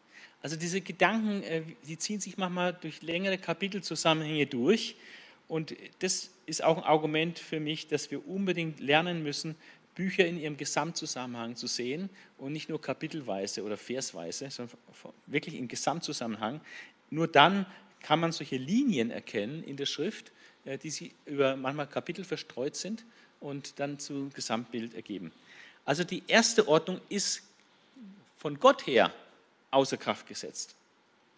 Ja, ist also nicht ungesetzlich oder ungeistlich, äh, jetzt Christus anzugehören und sich von Mose zu verabschieden, mal bildlich gesprochen. Dann wird wieder ein Vergleich gemacht zwischen dem alten Bund mit den Priestern und Christus auf der anderen Seite. Jeder andere Priester steht Tag für Tag vor dem Altar und bringt Gott viele Male die gleichen Opfer. Im Ergebnis, die doch niemals Sünden wegnehmen können. Und wenn man es auf Christus dann sieht, aufgrund dieses Willens, ich werde tun, was du willst, aufgrund dieses Willens, wirklich Gottes Willen zu tun, sind wir geheiligt, weil Jesus Christus seinen Leib als Opfer dargebracht hat, aber nicht viele Male, sondern ein für alle Mal. Also grün entspricht grün, gelb entspricht gelb und lila entspricht lila. Und wir sehen die Überbietung des Alten durch Christus. Also Christus ist eben nicht jeder andere Priester. Er ist der, der gekommen ist, wirklich Gottes Willen zu tun. Er hat nicht die gleichen Opfer, Tieropfer gebracht, er hat sich selbst, sein Leib als Opfer gebracht. Und nicht Tag für Tag viele Male, sondern ein für alle Mal. Und dieser hohe Priester, Christus ist der hohe Priester, aber hat nur ein einziges Opfer für die Sünden dargebracht. Aber ah, das ist einfach die Überlegenheit äh, des neuen Bundes gegenüber den alten und des, der, des Priestertums nach Melchisedek gegenüber dem levitischen Priestertum. Und dann kommt wieder eine Schlussfolgerung. Ähm, hat Opfer für Sünder gebracht und sich dann für immer auf den Ehrenplatz an Gottes rechter Seite gesetzt. Und das ist ein Leitmotiv, äh, was sich durch den Hebräerbrief zieht. Und das will ich jetzt mal aufzeigen, indem wir die Stellen wirklich einfach mal kurz durchgehen, wo im Hebräerbrief von dieser Erhöhung Christi, von diesem Ehrenplatz zur Rechten Gottes gesprochen wird. Das erste Mal schon in Kapitel 1, Vers 3. Jesus höher als die Propheten. Dort heißt es, ähm, und nachdem er das Opfer gebracht hat, das von Sünden reinigt, hat er den Ehrenplatz im Himmel eingenommen, den Platz an der rechten Seite der höchsten Majestät. Im gleichen Kapitel, wo es um die Überlegenheit gegenüber die Engel geht, heißt es in Kapitel 1, äh, Vers 8, dass es vom Sohn heißt, und da wird Psalm 45 äh, zitiert, vom Sohn heißt es, Gott, er wird als Gott angeredet, Gott oder O Gott, dein Thron hat für immer Bestand, dein Zepter bürgt für eine Herrschaft in Gerechtigkeit. Also der Thron, der für immer Bestand hat, ist auch dieser Ehrenplatz. Und dann Vers 13, ähm, da heißt es, wird wieder Psalm 110 zitiert, was eben vom Sohn gesagt ist. Setze dich an meine rechte Seite, das ist der Ehrenplatz im Himmel, bis ich deine Feinde zur Fußbank für dich gemacht hat oder zum Fußschemel für dich gemacht hat. Also allein in Kapitel 1 wird eigentlich dreimal von diesem Ehrenplatz, von diesem Thron gesprochen, auf dem Christus sitzt. Kapitel 2, Vers 9, äh, dann die nächste Stelle. Da heißt es, dass wir jetzt Jesus wegen seines Todesleidens mit Herrlichkeit und Ehre gekrönt ist. Ja, wo ist das? Jetzt im Himmel, auf dem Thron äh, zur Rechten Gottes. In Kapitel 4, Vers 14, das nächste Mal, äh, da heißt es, weil wir nun einen großen hohen Priester haben, der alle Himmel bis zum Thron des Höchsten durchschritten hat den Himmel durchschritten hat bis zum Thron des Höchsten. Das erinnert auch an, an ähm, Daniel 7, Vers 14, wo der Menschensohn vor, den, vor Gott äh, in den himmlischen Thronsaal gebracht wird. Und er hat den, alle Himmel durchschritten, ähm, der dritte Himmel dann sozusagen, und ähm, hat alle Himmel bis zum Thron des Höchsten durchschritten. Und dort ist er zur Rechten Gottes platziert worden. Ähm, dann 5, Vers 9 äh, heißt es, doch jetzt, wo er zur Vollendung gelangt ist, naja, jetzt im Himmel ist er vollendet, wurde er für alle, die ihm gehorchen, der Begründer des ewigen Heils. Also die Vollendung ist eben auch auf diesem himmlischen Thron. 5 äh, Vers 9. Dann 6 Vers 19 bis 20. In ihr ähm, haben wir einen sicheren und festen Anker, der uns mit dem Innersten des himmlischen Heiligtums verbindet. Und dorthin, in dieses himmlische Heiligtum, ist Jesus bereits vorausgegangen, er, der unser ewiger hoher Priester geworden ist, ein hoher Priester nach der Art Melchisedeks. Also dieser Ehrenplatz im Himmel hat zu tun auch mit der Präsenz im himmlischen Heiligtum. Kapitel 7, Vers 26 äh, heißt es, ähm, dass ähm, ein solcher hoher Priester war auch für uns notwendig, einer, der vollkommen heilig und ohne Sünde ist, an dem Gott nichts auszusetzen hat, einer, der sich grundsätzlich von uns sündigen Menschen unterscheidet und den höchsten Ehrenplatz über allen Himmeln erhalten hat. Und äh, 8 Vers 1, der entscheidende Punkt bei allem Gesagten ist der, wir haben einen hohen Priester, der sich auf den höchsten Ehrenplatz an der rechten Seite der göttlichen Majestät im Himmel gesetzt hat. Ich muss sagen, es war mir nicht immer so präsent, äh, dass Jesus jetzt wirklich auf diesem Ehrenplatz sitzt. Ja, ja Jesus im Himmel, er kommt wieder und so. Aber was es bedeutet, dass er jetzt im Himmel ist, heißt, er ist jetzt auf diesem Ehrenplatz zur Rechten Gottes, hoch erhöht und haben über alles. Ja, und wir sehen das im Glauben. Ja, und unter seiner Autorität stehen wir. Und man sollte den Menschen, unseren Mitmenschen einfach viel mehr sagen, also ich stehe unter der Autorität Jesu. Und das ist der, der auf dem höchsten Ehrenplatz sitzt, den es überhaupt gibt, auf dem Thron zur Rechten Gottes. Ja, das ist mein Chef. Das ist mein Boss. Und dort wartet er auf die Erfüllung von Psalm 110, Vers 1b. Äh, steht nicht da, aber das ist das, was innerlich äh, gesagt wird. Dort wartet er, dass ihm alle Feinde als Schemel unter seine Füße gelegt werden. Also jetzt ist Jesus jetzt auf dem Thron Gottes zur Rechten der Majestät im Himmel und wartet. Und wartet und wartet, bis Gott alle seine Feinde unter seine Füße gelegt hat. Und dann erscheint er in Macht und Herrlichkeit. Und das, diese Verheißung, dass ihm alle Feinde als Schemel unter seine Füße gelegt werden, ist eben Psalm 110, 1b. Und Jesus wartet jetzt auf die Erfüllung von Psalm 101, 110, Vers 1b. Und mit einem Opfer hat er eine ewige, gültige, vollkommene Erlösung geschaffen für alle die, die er für sich ausgesondert hat da gehörst du dazu. Äh, wenn du an Jesus Christus glaubst, dann bist du von ihm erwählt. Dann hat er dich für sich ausgesondert. Er will noch was mit dir machen, auch in der Ewigkeit. Und das Ganze wird bestätigt durch den Heiligen Geist und durch ein Schriftwort. Und jetzt wird wieder zurückgegriffen auf diese Sache mit dem Bund, mit den Verheißungen des neuen Bundes. Jeremia 31, Vers 33 bis 34 wird nochmal ausführlich zitiert. Also der Verfasser tut fleißig Altes Testament zitieren und schreibt es wirklich voll aus und bringt es auch nochmal, schreibt es nochmal voll aus. Ja, ähm, also Vers 15 bis 17 wird nochmal der Bund zitiert, was wir vorher schon gelesen hatten. Und er führt wieder eine Schlussfolgerung hinzu, ein Ergebnis. Ähm, und jetzt sagt er, wo aber die Sünden vergeben sind, ist kein Opfer mehr nötig. ein Opfer, ein für allemal, alle Sünden vergeben. Man muss nicht nochmal opfern. Und jetzt haben wir einen freien und ungehinderten Zugang zum wirklichen Heiligtum. Äh, das ist das Neue durch den neuen Bund. Nicht zum Allerheiligsten im Tempel, sondern zum wirklichen Heiligtum im Himmel haben wir jetzt Zugang. Und das nennt Paulus mal im Römer 5, dass wir Zugang haben zum Thron der Gnade. Ja, dass wir jederzeit im Gebet äh, zu Gott kommen können, aufgrund von Jesus Christus und seinem Opfer und Zutritt haben zu den Ohren Gottes. Und Gott uns hört und unser Gebet annimmt und äh, dann handelt. Also Zugang zum Thron der Gnade, wo wir immer wieder hin dürfen, ob wir Vergebung brauchen, ob wir Hilfe brauchen, ob wir Anliegen haben, die wir ihm sagen wollen. Wir haben Zugang zu diesem Gnadenthron und Gott ist uns gnädig um Jesu Willen. Also das ist ein wunderbares Vorrecht, was wir da haben. Wir sollten noch viel mehr davon Gebrauch machen.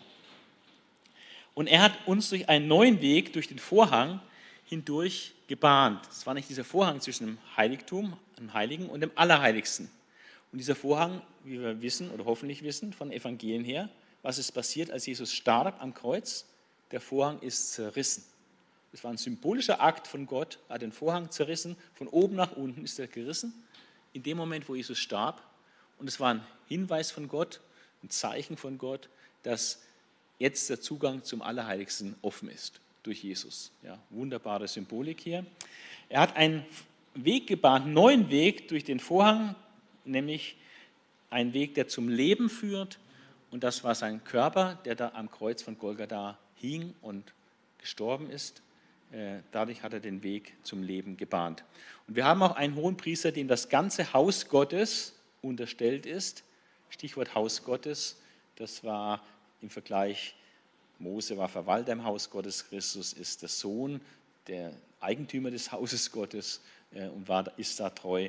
Wir sind das Haus Gottes nämlich und wir sind ihm, diesem hohen Priester, unterstellt. Welch ein Vorrecht, ich bin so froh, dass der Hebräerbrief geschrieben worden ist, denn nirgends im Neuen Testament lesen wir dieses ganze Thema von diesem hohen priesterlichen Amt, äh, das Christus hat. Ähm, es geht dann weiter mit, dem, mit einigen Ermahnungen, äh, aber die werden nicht als Imperativ gebracht, sondern als Adhortativ, als Ermahnung an die erste Person, äh, wo der, der Ermahnende sich mit hineinnimmt. Also sagt nicht, macht ihr, sondern sagt, lasst uns. Er stellt sich drunter und nimmt mit ihnen hinein. Und das ist etwas sanfter, äh, jemandem sowas zu sagen, lasst uns doch. Deshalb wollen wir mit aufrichtigem Herzen, voller Vertrauen und Zuversicht in die Gegenwart Gottes treten, in dieses Allerheiligste, äh, diesen Thron der Gnade, zu dem wir jetzt Zutritt haben, diesen ungehinderten Zutritt durch Christus. Und es wird begründet, unsere Herzen wurden ja mit dem Blut von Christus besprengt, also wir sind gereinigt. Und damit ist unser Gewissen von Schuld befreit und unser Körper mit dem Reinigungswasser, in Anführungszeichen, nämlich äh, durch das Blut Jesu, das ist das wahre Reinigungswasser. Sind wir gewaschen, können also wirklich ungehindert äh, zutreten zu Gott.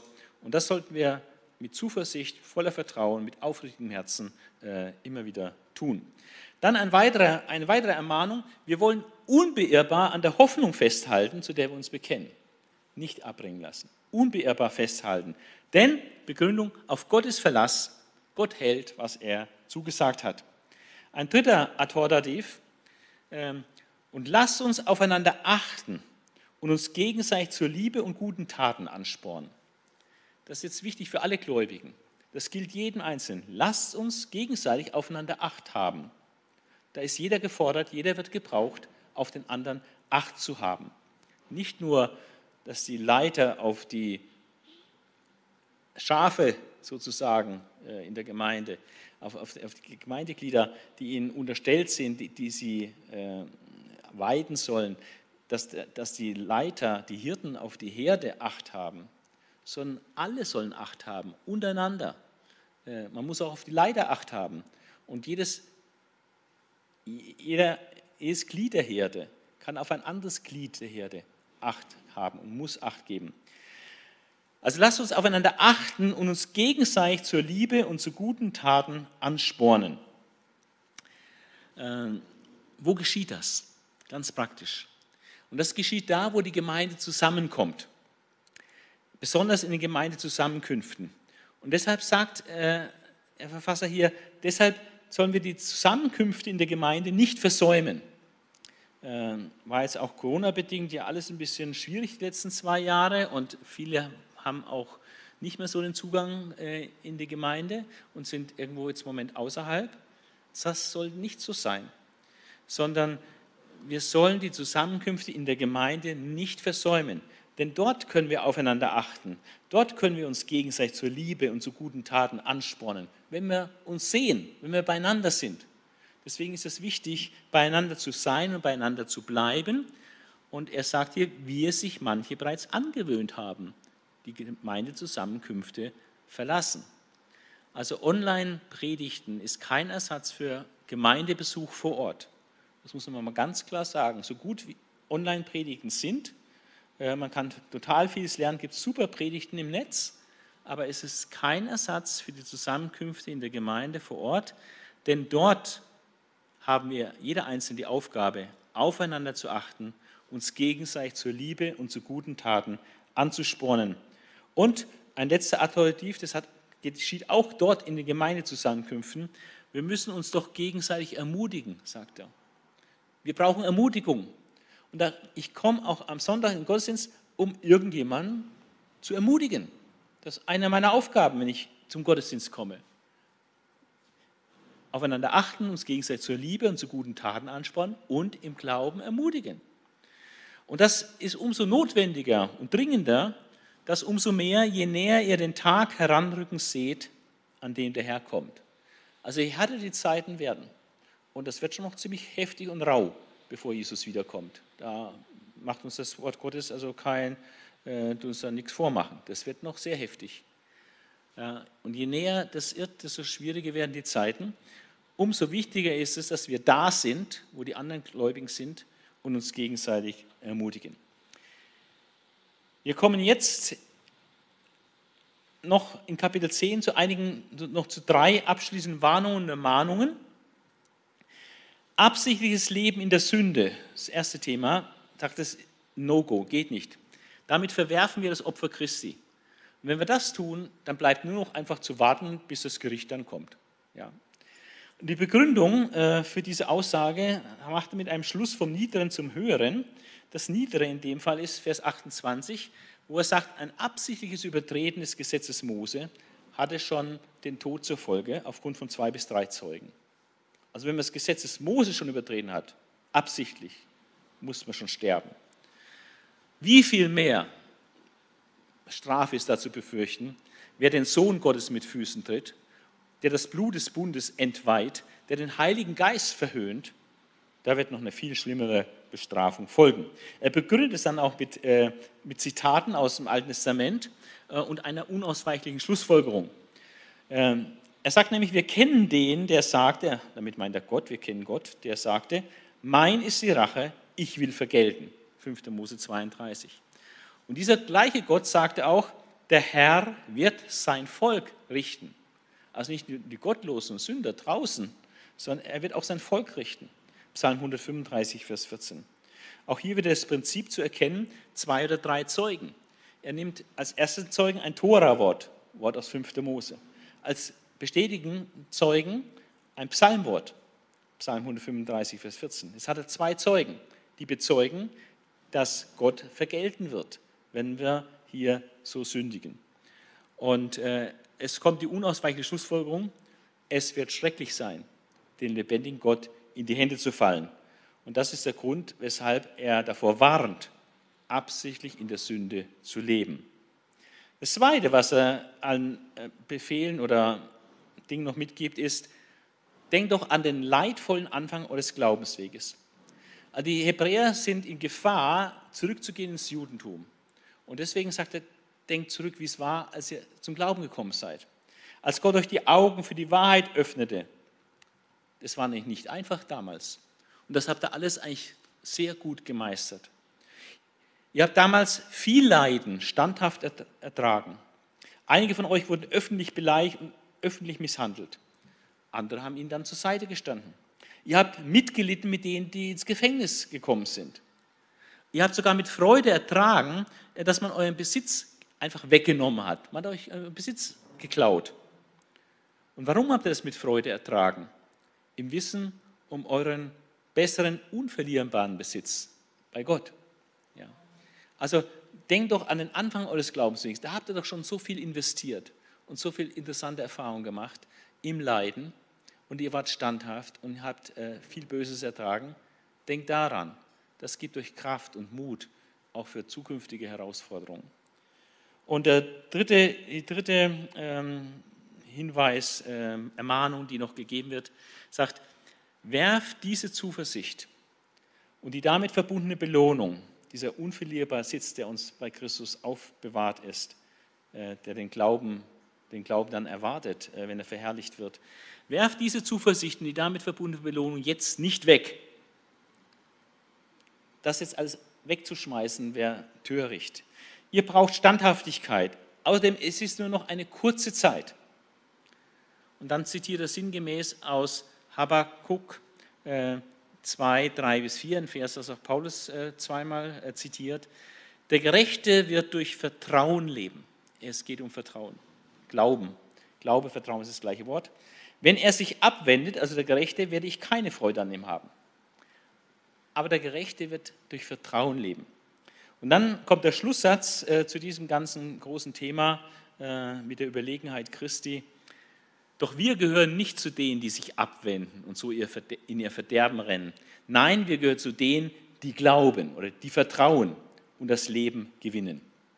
Und jetzt hat er am Ende von Kapitel 10 zweimal dieses Stichwort Vertrauen gebraucht. Und äh, genau darum geht es, hat eigentlich wunderbar übergeleitet zu dem, was es jetzt in Kapitel 11 bis 13 noch geht, was wir recht äh, kurz abhandeln können. Äh, es ist der praktische Teil, das Leben im Glauben. Und er beginnt mit dem berühmten Kapitel 11, so wie Römer 13 das hohe Lied der Liebe ist, so ist Hebräer 11 das hohe Lied des Glaubens oder der Glaubenden. Und wir haben da eine riesige Glaubensliste Liste von Gläubigen, die durch ihren Glauben einfach ein wunderbares Vorbild gegeben haben, dem wir nacheifern können. Der Glaube wird definiert als, dass er die Grundlage unserer Hoffnung ist. Und wesensmäßig ist, das, ist der Glaube, dieses Vertrauen, ein Überführtsein von Wirklichkeiten, die man nicht sieht. Also es geht um unsichtbare Dinge, die man aber so sicher weiß und davon überführt ist, dass man darauf vertraut und es glaubt. Und er sagt dann, das ist das Lebenselement unserer Vorfahren. Darin, in diesem Glauben, in diesem Vertrauen gegenüber Gott, da haben die gelebt. Und es war auch der Grund, weshalb sie vor Gott Anerkennung gefunden hatten. Das Einzige, was Gott wirklich anerkennt ihm zu vertrauen. Und es ist auch der Grund unseres Verstehens, dass die Welt durch Gottes Befehl entstand. Das heißt, dass alles Sichtbare aus dem Unsichtbaren kam. Das können wir nur aufgrund des Vertrauens in das, was wir in der Schrift lesen. Und dann kommt er zu Beispielen des Glaubens. Er hat eine völlig einmalige Liste von Glaubenshelden, die, grob gesagt, aber in zwei Hälften zerfällt, in zwei Teile zerfällt. Und äh, die will ich jetzt mal kurz äh, durchspielen. Äh, ohne jetzt im Einzelnen alle Glaubensakte äh, zu nennen oder zu erklären. Es ist immer die Person genannt, ist eine alttestamentliche Person, äh, die wir eigentlich alle auch gut kennen. Und dann ist der Glaubensakt genannt oder auch ein entsprechendes Leiden, was diese Gläubigen erdulden mussten. Es geht ganz, ganz lange über die Glaubensakte, Vers 4 bis 35, und dann noch ganz kurz über die Leiden, die es dann auch manchmal geben kann. Und das bin ich so froh, dass diese Vers 35 bis 38 auch noch in der Bibel stehen. Abel, sein Glaubensakt war, er hat ein besseres Opfer als Kain gebracht, weil er eben Gott im Vertrauen das gebracht hat. Henoch, sein Glaubensakt war dieser äh, Wandel mit Gott und diese Direktaufnahme in den Himmel. Und dann wird gesagt, ohne Glauben ist einfach unmöglich, Gott zu gefallen. Das ist einfach das, das ABC, die Grundlage, Vertrauen. Wer zu Gott kommen will, muss vertrauen, dass es ihn gibt und dass er die belohnt, die ihn aufrichtig suchen. Dann sagt er Noah mit dem Bau der Arche. Abraham. Abraham ist gelb hier markiert, weil über Abraham sehr viel gesagt wird. Er hat seine Heimat verlassen, hat sie in Kanaan angesiedelt. Er hat auf die Stadt Gottes gewartet. Äh, all das sind Glaubensakte. Die Sarai, äh, die ist schwanger geworden, trotz Unfruchtbarkeit und einem hohen Alter. Das war ihr Glaube, der dann belohnt wurde. All diese Menschen haben Gott bis zu ihrem Tod vertraut bis zum Ende vertraut, nicht irgendwann ausgestiegen, sondern bis zum Ende vertraut, obwohl sie noch nicht erhielten, was er ihnen zugesagt hatte. Auch am Lebensende hatten sie noch nicht alles gehabt, was Gott ihnen versprochen hatte. Aber sie haben vertraut, dass das kommen wird. Doch sie sahen die Erfüllung seiner Zusagen von fern und freuten sich. So geht es uns auch. Vielleicht stirbst du und Jesus ist noch nicht wiedergekommen, dann hast du dein, dein himmlisches Erbe einfach nur im Glauben von ferne gesehen, aber das ist okay so. Ja, es wird auf jeden Fall kommen. Keine Angst, keine Sorge. Sie sahen die Erfüllung seiner Zusagen von ferne und freuten sich. Ganz offen sagten sie, dass sie hier nur Gäste und Fremde seien. Sind wir auch. Nur Gäste und Fremde auf Erden. Damit gaben sie zu verstehen, dass sie noch auf der Suche nach ihrer Heimat waren. Auch unsere Heimat ist nicht hier in Deutschland. Auch hier nicht auf dieser Erde. Unsere Heimat ist im Himmel. Wir haben ein himmlisches Bürgerrecht. Hätten sie dabei nämlich an Land gedacht, bei Heimat, aus dem sie gekommen waren, dann hätten sie genügend Zeit gehabt, dorthin zurückzukehren aber sie suchten nach etwas Besserem, nämlich der Heimat im Himmel, so wie wir auch nach, uns nach dem Himmel sehen, der Heimat bei Gott. Und deshalb schämt Gott sich nicht, ihr Gott genannt zu werden, denn er hat ihnen eine Stadt im Himmel gebaut. Äh, Kolosser 3, Vers 2 sagt auch, dass unser Bürgerrecht im Himmel ist. Äh, wir sind nicht in erster Linie Deutsche oder Franzosen oder Italiener oder sonst was, sondern wir sind in allererster Linie Himmelsbürger. Abraham, Glaubensakt, Opferung Isaaks. Isaak hat seine Söhne im Glauben gesegnet, Jakob hat seine Söhne im Glauben gesegnet. Josef hat kurz vor seinem Tod von einem Auszug aus Ägypten geweissagt. Moses Eltern haben aus Glauben heraus den Mose versteckt und damit den Befehl des Königs bewusst missachtet, weil er gegen Gott, Gottes Normen verstieß.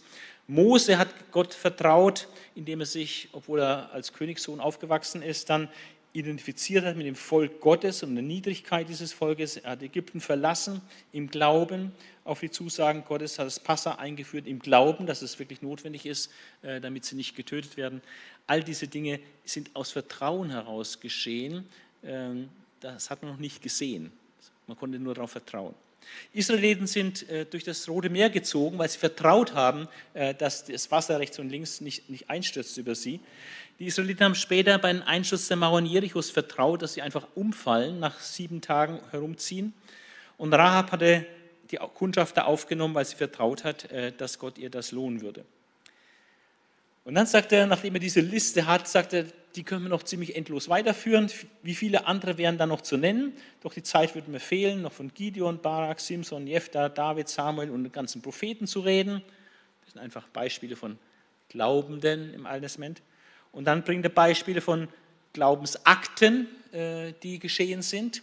Ähm, was haben die gemacht, diese Glaubenden? Sie haben Königreiche bezogen, sie haben für Gerechtigkeit gesorgt, sie haben Verheißungen erlangt, sie haben der Löwen Maul gestopft, da denkt man an Daniel. Sie haben glühendes Feuer ausgelöscht, da denkt man an die Freunde Daniels äh, im Feuerofen. Sie entkamen im tödlichen Schwert, sie aus Schwäche gewannen sie Kraft, Elia zum Beispiel.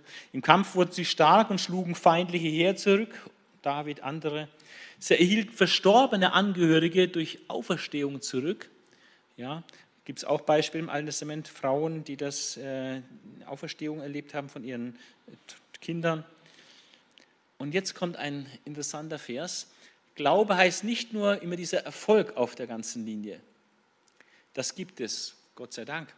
Ja, und da gibt es viele, viele, viele Beispiele, wo Leute durch den Glauben was Großartiges erreicht haben und Erfolg hatten, Sieg hatten. Aber es gibt auch andere Formen des Glaubens, äh, wo das genau anders ist. Andere dagegen, die auch Gott vertrauten, sagt in Vers 35b, die sind nicht dem Schwert entkommen oder haben Königreiche besiegt oder Feinde besiegt. Nein, sie wurden zu Tode gefoltert Sie wollten eine bessere Auferstehung erhalten, als sich von Gott lossagen und freikommen und halt ihr Leben retten. Wollten lieber in den Tod gehen, weil sie auf die Auferstehung hofften, ein besseres Leben hofften, als jetzt sich von Gott lossagen und halt noch weiterleben.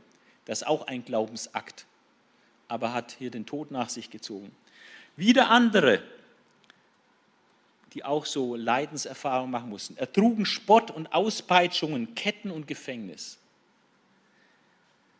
War jetzt am Sonntag in der Baptistengemeinde gepredigt, haben sie mir gesagt, dass im Rhein, äh, Mönchengladbach, ja, dass im Rhein da noch vor 200 Jahren äh, wurden Gläubige ersäuft im Rhein, weil sie an die Glaubenstaufe festgehalten haben. Hier in Deutschland. Ja, da gibt es viele Stellen in Europa, wo Menschen ermordet wurden, weil sie sagten, nur Gläubige sollen sich taufen lassen. Kindertaufe ist nicht richtig und haben diese Überzeugung mit ihrem Leben bezahlt. Ja. Also ähm, die Kirchengeschichte ist voll von Menschen, die Spott, Auspeitschung, Ketten und Gefängnis erlebt haben und nicht rausgeholt wurden, die gesteinigt wurden, zersägt wurden. Wahrscheinlich Jesaja, da gibt es eine Überlieferung, dass Jesaja in einem hohlen Baum flüchtete vor Manasse und da zersägt worden ist. Oder mit dem Schwert umgebracht. Heimatlos zogen sie umher, in Schaf- und Ziegenfällen gehüllt, notleidend, bedrängt, misshandelt. Die Welt war solcher Menschen gar nicht wert. Eigentlich ist, ist nicht viel zu wertvoll, die Menschen, als, als man sie auf der Erde verschwendet. Ja. Aber Gott ist sehr verschwenderisch. Er tut seine Menschen hier laufen lassen als Zeugnis und die werden massenhaft auch umgebracht bis zum heutigen Tag. Ähm, das sind auch Glaubensakte, das auszuhalten, zu erleiden und bei Gott zu bleiben, dran zu bleiben, trotz dieser Katastrophen fürs persönliche Leben. Die dann auch noch in der Wüste und in Bergen, in Höhen und Klüften ihre Zuflucht suchen mussten. Also Leiden ist auch eine Form des Glaubens, wenn ich das aus Glauben erdulden muss. Und ich kann nicht, habe keine Garantie, dass Gott mich immer aus dem Gefängnis rausholt oder vor diesem Leiden bewahrt oder einen physischen Sieg gibt ja, es gibt eben auch viele diese Beispiele. Und das Alte Testament ist voll davon, äh, von, von solchen Leuten, die eben auch das erlitten haben. Die Kirchengeschichte noch voller. Entscheidend ist, Sie alle, die durch Ihr Vertrauen auf Gott ein rühmliches Zeugnis erhielten, haben die Erfüllung der Zusagen nicht erlebt. Und zwar deshalb haben die das noch nicht erlebt, weil Gott sagt, wartet noch ein bisschen. Äh, ich bin noch nicht fertig. Ich habe noch was viel Besseres vor weil Gott für unsere Zeit etwas Besseres vorgesehen hat. Und deshalb können sie erst zusammen mit uns die Vollendung erreichen. Also eine Vollendung von diesen Leuten, bevor Jesus gekommen ist und das Bessere gebracht hätte, wäre wär, wär schlecht gewesen. Ja, hätte sich nicht rentiert.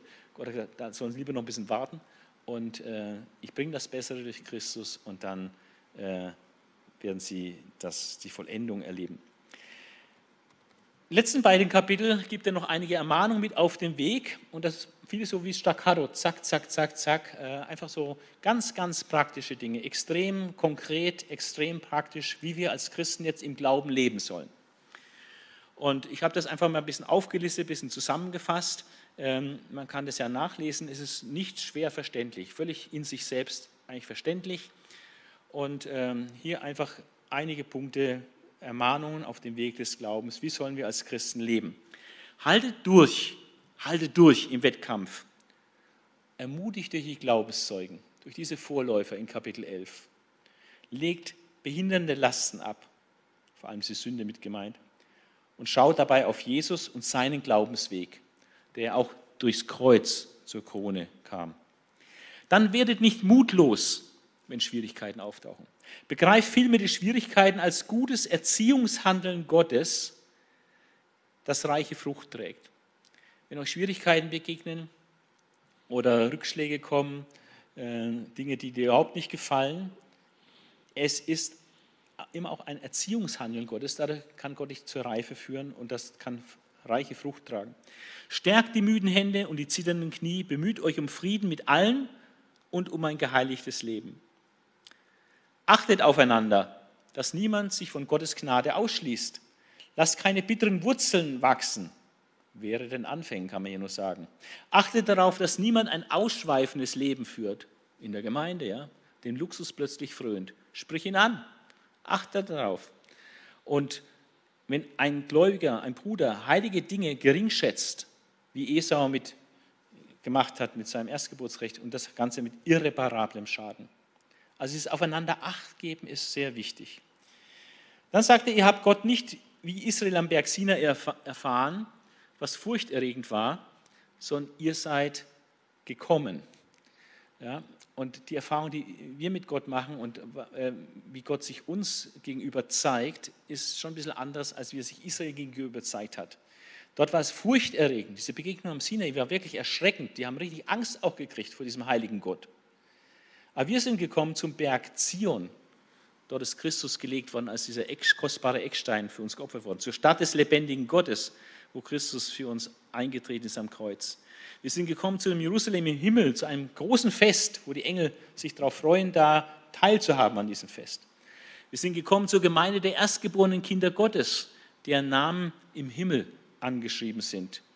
Denken wir an Offenbarung 7, ja, diese unzählbare Schar, die da vor den Thron Gottes kommt. Da gehören wir hin. Wir sind zu Gott selbst gekommen, dem Richter von allen. Wir sind zu den Gerechten gekommen, die schon am Ziel sind, denn ihr Geist ist bei Gott. Das ist unsere Stoßrichtung, wo wir hingehen.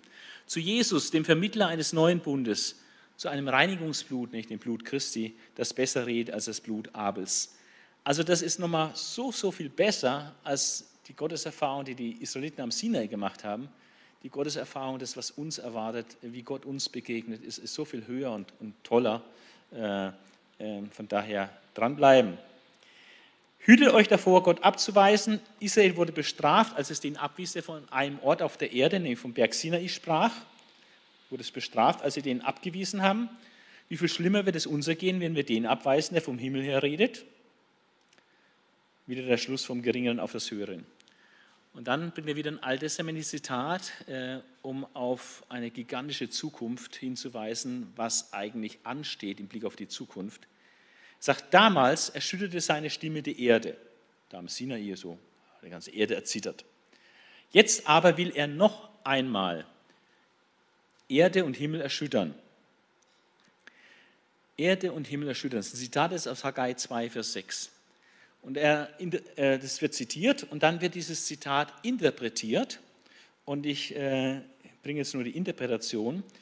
Dieses Erschüttern von Himmel und Erde, was Haggai 2, Vers 6 nachexilischer Prophet angesagt hat, verkündigt hat. Dieses Erschüttern von Himmel und Erde bedeutet, dass die ganze erschaffene Welt, das alles Sichtbare, komplett umgewandelt wird. Da wird praktisch kein Stein auf dem anderen bleiben. Komplett umgewandelt. Bleiben wird nur das, was nicht erschüttert werden kann. Und das, was nicht erschüttert werden kann, ist das unerschütterliche Reich Gottes. Das kann nicht erschüttert werden. Aber alles andere, unsere Städte, unsere Zivilisation, unsere Technik, unsere Errungenschaften, all unsere Werke, es wird völlig umgewandelt und verbrennen. Daher dienen auch wir in einem Bewusstsein von Ehrfurcht und heiliger Scheu, weil all das vernichtet und umgewandelt wird, umgestaltet, verbrannt wird. Denn auch unser Gott ist ein verzehrend Feuer.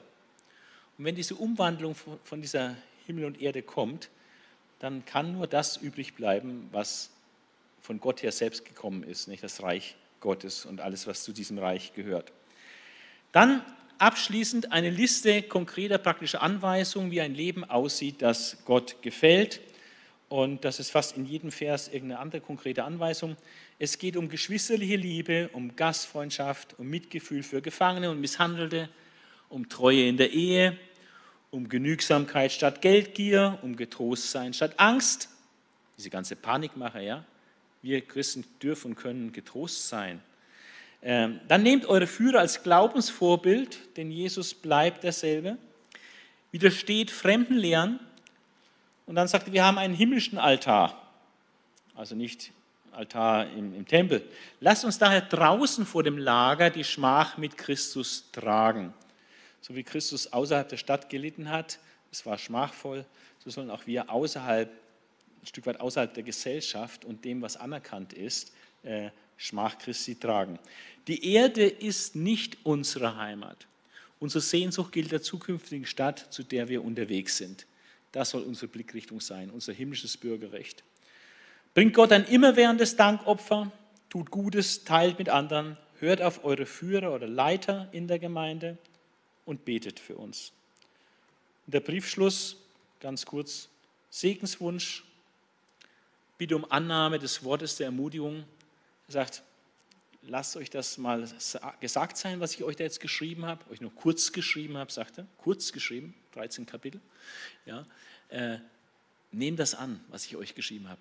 Es ist einfach gut für euch, es ist wichtig. Nehmt das Wort der Ermutigung, es soll euch ermutigen, nicht unterdrücken, es soll euch ermutigen. Dann hat er eine Nachricht bezüglich Timotheus. Er richtet äh, Grüße aus, auch von denen aus Italien. Äh, und hat noch einen Gnadenzuruf, der auch typisch ist für Paulusbriefe, kennen wir dort her.